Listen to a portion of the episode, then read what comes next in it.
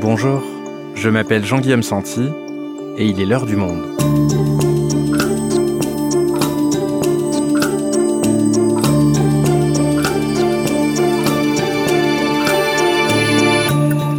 Aujourd'hui, pourquoi le rap est-il la musique la plus écoutée en France? Ce genre musical, né aux États-Unis sur les terres du hip-hop, est particulièrement puissant dans l'Hexagone, au point que l'on qualifie souvent la France de deuxième terre du rap. Marc Bettinelli est journaliste au service vidéo du Monde. Il a réalisé une série intitulée Rap Business. Il nous raconte comment, de Hayam à Maître Gims en passant par l'influence de Skyrock, ce genre musical s'est imposé. France, la deuxième terre du rap, un épisode produit par Adèle Ponticelli, réalisation Amandine Robillard.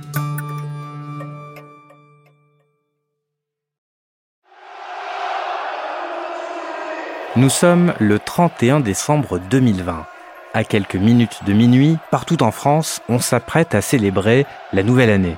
Et dans de nombreux appartements, maisons où l'on réveillonne, on entend ça. Oui, m'a gâté. RS4 Grinardo, bien sûr, qui m'ont raté. Le titre Bande organisée, interprété par un collectif mené par le rappeur marseillais Joule, et de toutes les soirées, ou presque, selon la plateforme de streaming Deezer, c'est la chanson la plus streamée des réveillons 2020-2021. En bande organisée, personne peut nous canaliser. Cette chanson cumule aujourd'hui 344 millions de vues sur YouTube. En 2020, Joule est l'artiste qui a vendu le plus d'albums en France, et si l'on regarde toute la dernière décennie, il arrive deuxième des ventes, juste derrière Johnny Hallyday, pour vous donner une idée. Tout ça grâce à une production prolifique louée par ses fans. Il fait une musique toutes les heures, le mec. Il sait tout faire. C'est une machine, comme Joule est devenu le plus gros vendeur de l'histoire du rap français, devant MC Solar en seulement 6 ans d'activité. 15 albums studio, plein d'autres mixtapes, deux disques triple platine, deux double platine, 5 platines, un diamant. Si l'on regarde le top 20 des plus gros vendeurs d'albums en France, presque la moitié d'entre eux sont des rappeurs et quasiment tous sont français. Et ça, c'est un point qui distingue notre pays de tous les autres. C'est Marseille, bébé. Marc, tu as préparé une série vidéo en quatre épisodes pour Le Monde. Elle s'appelle Rap Business et tu y racontais d'ailleurs euh, comment tu t'y étais préparé. Pour préparer cette série, j'ai rencontré plein d'êtres humains, mangé des hot dogs, effectué un pèlerinage sur le lieu de naissance du hip-hop, remanger des hot dogs, passer des heures devant des clips estoniens chelous. Alors on va passer sur les clips estoniens chelous, on va uniquement se concentrer aujourd'hui sur l'une des questions que tu soulèves dans ta série. Est-ce que la France est la deuxième terre du rap au monde? On entend souvent ça, alors d'où est-ce que ça vient? Est-ce que c'est une idée reçue? Alors je sais pas exactement d'où ça vient, mais ce que je sais, c'est que je l'ai croisé plusieurs fois en lisant à droite à gauche, et je l'ai revu notamment dans mes recherches en préparant cette série sur le rap, et j'ai lu donc cette affirmation, la France est la deuxième industrie du hip-hop dans le monde. C'était dans un livre américain euh, consacré au rap. Ça m'a intrigué, et je me suis dit, d'où ça vient? Problème, il n'y a aucune source, aucun chiffre à chaque fois pour démontrer ça. D'accord, donc on n'a pas de chiffres qui permettent de, de comparer les pays entre eux, comment ça se fait? Pour comparer, il faudrait qu'on ait des chiffres pour les différents pays qui se disputent la deuxième place, puisqu'on sait que les États-Unis sont en tête, mais ensuite il y a la France, le Royaume-Uni, l'Allemagne, le Japon. Problème, l'Allemagne, je les ai contactés, ils ont des chiffres, mais pour les autres pays, c'est plus compliqué. Il y a le streaming qui est arrivé entre-temps, on va en parler, et donc les modes de calcul ont changé. Donc pour un même pays, il est difficile de comparer dans le temps, mais alors c'est encore plus difficile si on veut comparer plusieurs pays entre eux, puisque les modes de calcul sont différents d'un pays à l'autre. Mais alors comment est venue cette idée que la France est la deuxième terre du rap? Et ben pour le savoir, j'ai interviewé un sociologue qui s'appelle Karim Amou. Il a écrit un livre qui s'appelle Une histoire du rap en France, et il m'a expliqué quelque chose de super intéressant. C'est des choses qui sont pas forcément faciles à, à mesurer. On a probablement des périodes au moins où la France a effectivement été le deuxième marché mondial. C'est le cas probablement à la fin des années 90. C'est le moment où cette expression de deuxième marché mondial est devenue populaire. Donc ce dont on peut être sûr, c'est qu'il y a une période, une année où c'est le cas, et c'est l'année 1998, une année pendant laquelle on a vu un cru exceptionnel. La vie est belle, le destin sans les cartes. Personne ne joue avec les mêmes cartes. On peut penser à IAM, à NTM, À l'aube de l'an 2000, pour les jeunes, c'est plus le même. mais aussi euh, à Mano, pour ceux qui s'en souviennent.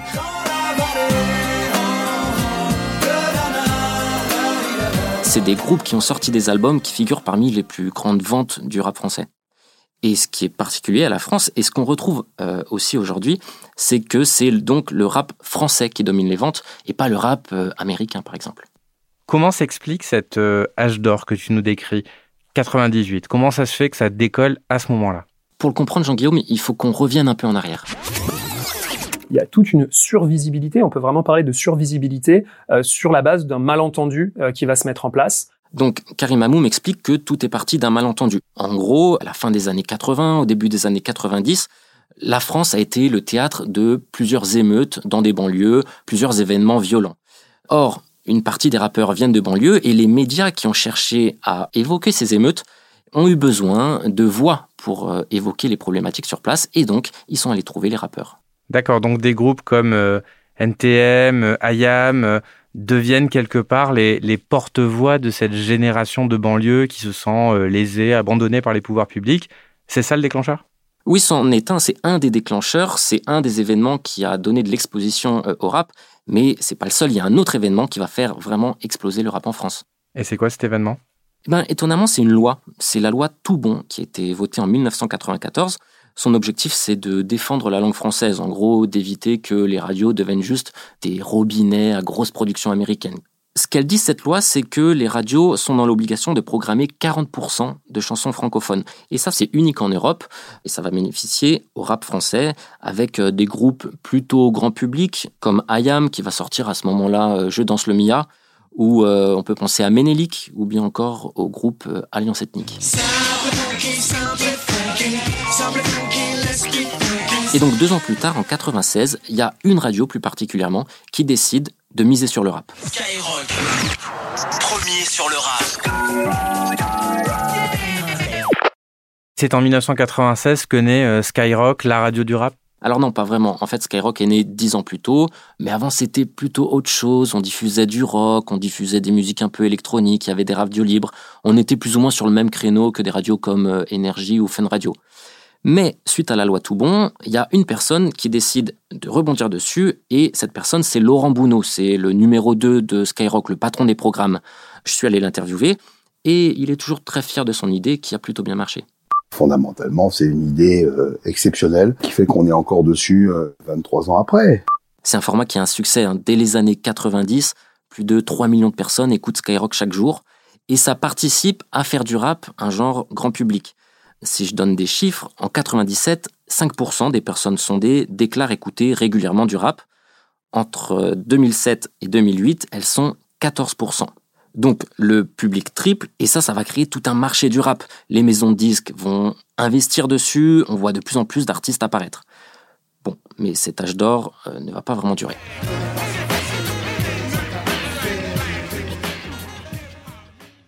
Et pourquoi est-ce que cet âge d'or s'arrête? Ce qui est intéressant, c'est que c'est pas vraiment un changement de goût. Les gens continuent d'écouter du rap. Ce qui s'est passé, c'est plutôt une révolution technologique qui va tout changer. Plusieurs mêmes révolutions. D'abord, euh, l'arrivée du téléchargement, mais aussi la possibilité de graver des CD et l'arrivée des lecteurs MP3. On n'a plus un seul CD qu'on achète dans le commerce, on peut désormais stocker des milliers et des milliers de chansons. Et donc le téléchargement va décimer l'industrie du disque et les rappeurs, les rappeuses ne vendent plus rien du tout. Est-ce que ça touche spécifiquement le secteur du rap par rapport à d'autres musiques Parce que j'imagine que le téléchargement a également touché euh, tout le reste de l'industrie musicale. Le rap a été plus touché que les autres genres musicaux. C'est ce que me disent les patrons de l'industrie que j'ai interrogés. Parce que la spécificité du rap, c'est que c'est un public plutôt jeune, donc plutôt populaire, avec un pouvoir d'achat moindre, donc qui va avoir tendance à acheter moins de CD, mais en revanche qui va être plus qualifié pour télécharger, plus à l'aise avec les nouvelles technologies. Donc la conséquence, c'est que le marché se casse la figure, les maisons de disques décident de désinvestir, mais le public, lui, est toujours là. Ce qui se passe donc, c'est que le rap passe, on peut dire, sous les radars de l'industrie musicale. Et les conséquences pour les rappeurs, j'imagine qu'elles sont désastreuses parce que à l'époque, ce sont encore les circuits traditionnels de vente de disques qui financent la création, le streaming légal, ça n'existe pas encore. Oui, c'est vraiment une période de vache maigre, si on peut dire, pour le rap. Alors, il y a quelques artistes quand même qui euh, ont produit durant ces années-là et qu'on a appelé plus tard les rois sans couronne, parce qu'ils ont eu un succès d'estime, mais euh, ça s'est pas vérifié ensuite dans les chiffres de vente. Je pense à des artistes comme Nesbill, comme Salif, comme Alphin 520. C'est des artistes qui étaient donc en indépendant et qui pratiquaient un rap de rue. Pour eux, en revanche, le manque à gagner a été énorme. Pour certains, ça leur a même coûté leur carrière. Ils ont fini par arrêter le rap. Malgré tout, il y a eu quand même quelques succès et quelques gros succès. On peut penser à Cynic, à Sniper et surtout à Diams qui en, 2006, ça a été l'artiste qui a vendu le plus d'albums, toujours confondus.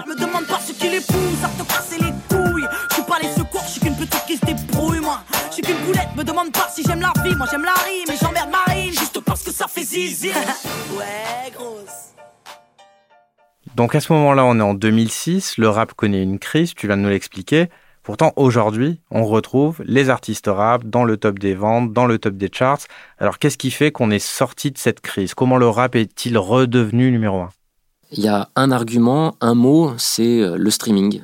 On pense à Deezer, qui était le premier à arriver, mais ensuite il y a eu Spotify, Apple, YouTube même, SoundCloud entre-temps. Et c'est une industrie qui a explosé. Aujourd'hui, le streaming, c'est 70% des revenus de l'industrie musicale. C'est vraiment ce qui a permis à l'industrie musicale de se relever. Et donc, en 2016, le streaming a été officiellement décompté dans les charts. Et donc, ça signe le grand retour du rap aussi dans les chiffres. Avant, le rap représentait 16% du top 200. Avant 2016, une fois que le streaming est décompté, euh, le rap représente 50% de ce même top 200. D'accord, donc simplement en comptabilisant le streaming, on passe d'une proportion, hein, seulement d'une proportion de 16% à 50%, c'est énorme. Oui, c'est le cas de le dire. On peut dire que c'est énorme, et ce qu'on peut dire même, c'est que c'est presque trop, parce que la prise en compte du streaming, cette fois, elle a un biais en faveur du rap, un effet de, de loupe. Encore une fois, c'est dû à la spécificité du public rap qui est plus jeune, qui a tendance aussi à écouter plus de musique, à écouter plus de chansons en boucle, à être plus connecté sur les services de streaming. Et donc, ce qui est différent maintenant avec le streaming, c'est qu'on comptabilise les clics et que les jeunes en font plus qu'un acte d'achat de CD, c'est ça? Exactement. On dit qu'on est passé d'une logique d'achat à une logique d'écoute. On compte maintenant à l'écoute par chanson et non plus comme avant euh, à chaque fois que le client passait en caisse. Donc, à l'époque, peu importe que vous écoutiez ce CD euh, une fois ou 500 fois, aujourd'hui, par contre, euh, si vous écoutez une chanson 500 fois, elle compte beaucoup plus. Bref, après avoir été sous-représenté pendant quelques années, le rap est maintenant, on peut dire, surreprésenté. Donc tu nous dis qu'après cet âge d'or, après cette période de crise, on est à nouveau rentré dans une ère assez florissante pour le rap. Pour autant, est-ce que c'est toujours la même musique en fait? Parce que quand j'entends aujourd'hui du maître Gims, si je compare ça à NTM, j'ai l'impression que c'est pas du tout la même musique, la même manière de chanter.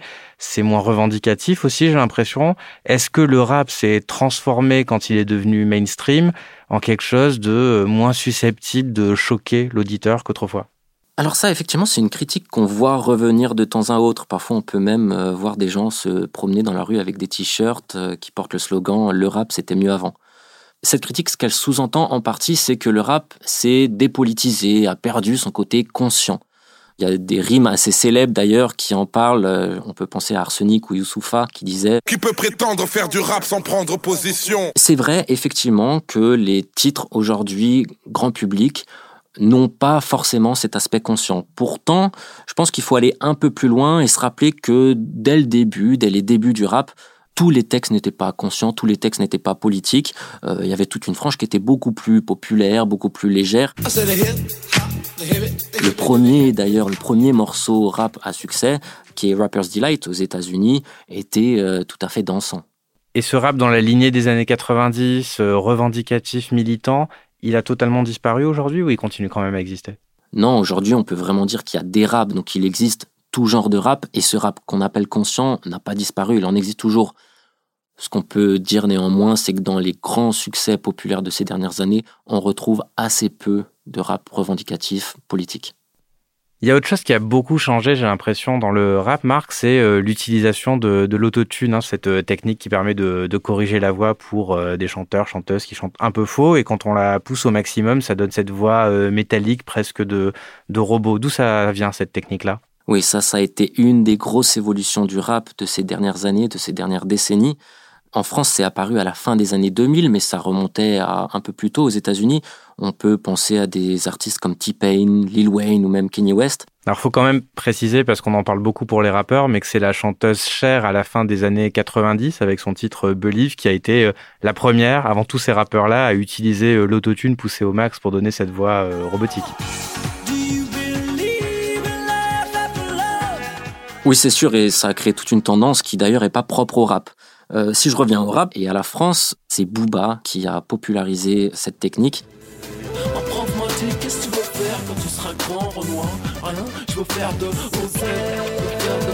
En 2008 avec son album 09, mais ça a ensuite été repris euh, par plein d'autres artistes. Plus généralement, le rap a un peu évolué dans sa musicalité. Ce qu'on va chercher, c'est davantage de mélodies. Pour se rendre compte de ça, je vous invite à regarder les formats vidéo de Bouscapé qui s'appelle Un son en une heure où on peut voir des artistes construire un morceau en un temps euh, restreint. Pour faire tourner la boucle, ça te dérange pas s'il te plaît?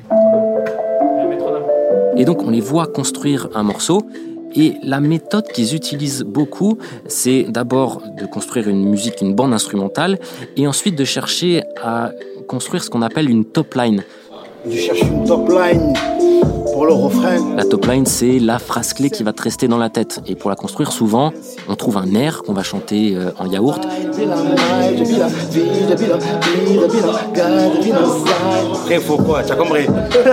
Ensuite seulement, on cherche à caler des paroles dessus.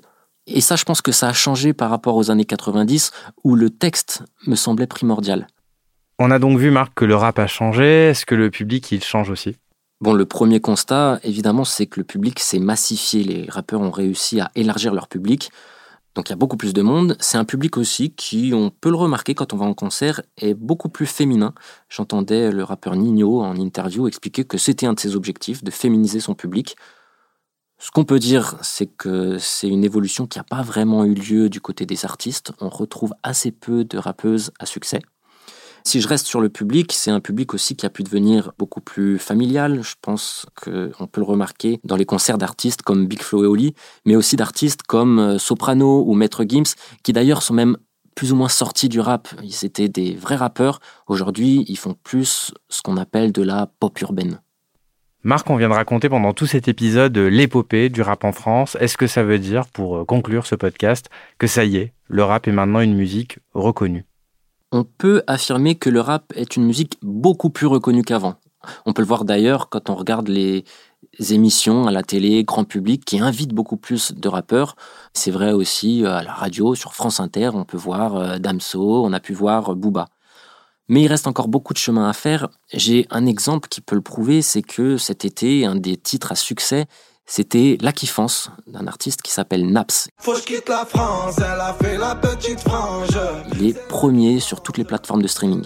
Si on regarde maintenant le classement en radio, il n'est pas premier, il n'est pas deuxième, il est 79e, donc il est assez loin. En revanche, il y a une autre forme de reconnaissance, c'est la publicité à l'époque, Skyrock, quand la radio a décidé de passer au format rap, a eu un peu de mal à faire tourner sa boutique, ça faisait fuir les annonceurs. Aujourd'hui, euh, on voit que plein de marques essayent de s'attirer les rappeurs. On peut penser par exemple à BetClick, qui fait du pari sportif, qui s'est entouré de SCH, euh, de Fianso aussi. On peut penser à Adidas, qui a recruté Vald ou Dinos, Givenchy, qui a recruté euh, Giorgio, etc., etc. Et au final, ce que je remarque aujourd'hui, c'est que les rappeurs, finalement, ils n'ont plus vraiment besoin de cette reconnaissance. Le rap a développé un tel écosystème sur YouTube, sur Twitter, sur les réseaux sociaux, que finalement, oui, Booba passe sur France Inter aujourd'hui, mais finalement, est-ce qu'il a vraiment besoin de ça Qu'il écoute sur France Inter? Merci Marc. Merci Jean-Guillaume.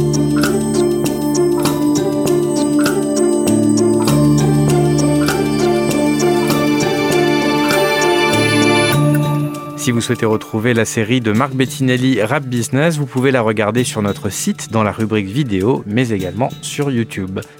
C'est la fin de l'heure du monde, le podcast quotidien d'actualité proposé par le journal Le Monde et Spotify. Pour ne rater aucun épisode, vous pouvez vous abonner gratuitement au podcast sur Spotify ou nous retrouver chaque jour sur le site et l'application lemonde.fr. Si vous avez des remarques, suggestions, critiques, n'hésitez pas à nous envoyer un email à l'heure du monde L'heure du monde est publiée tous les matins, du lundi au vendredi. On se retrouve donc très vite. À bientôt.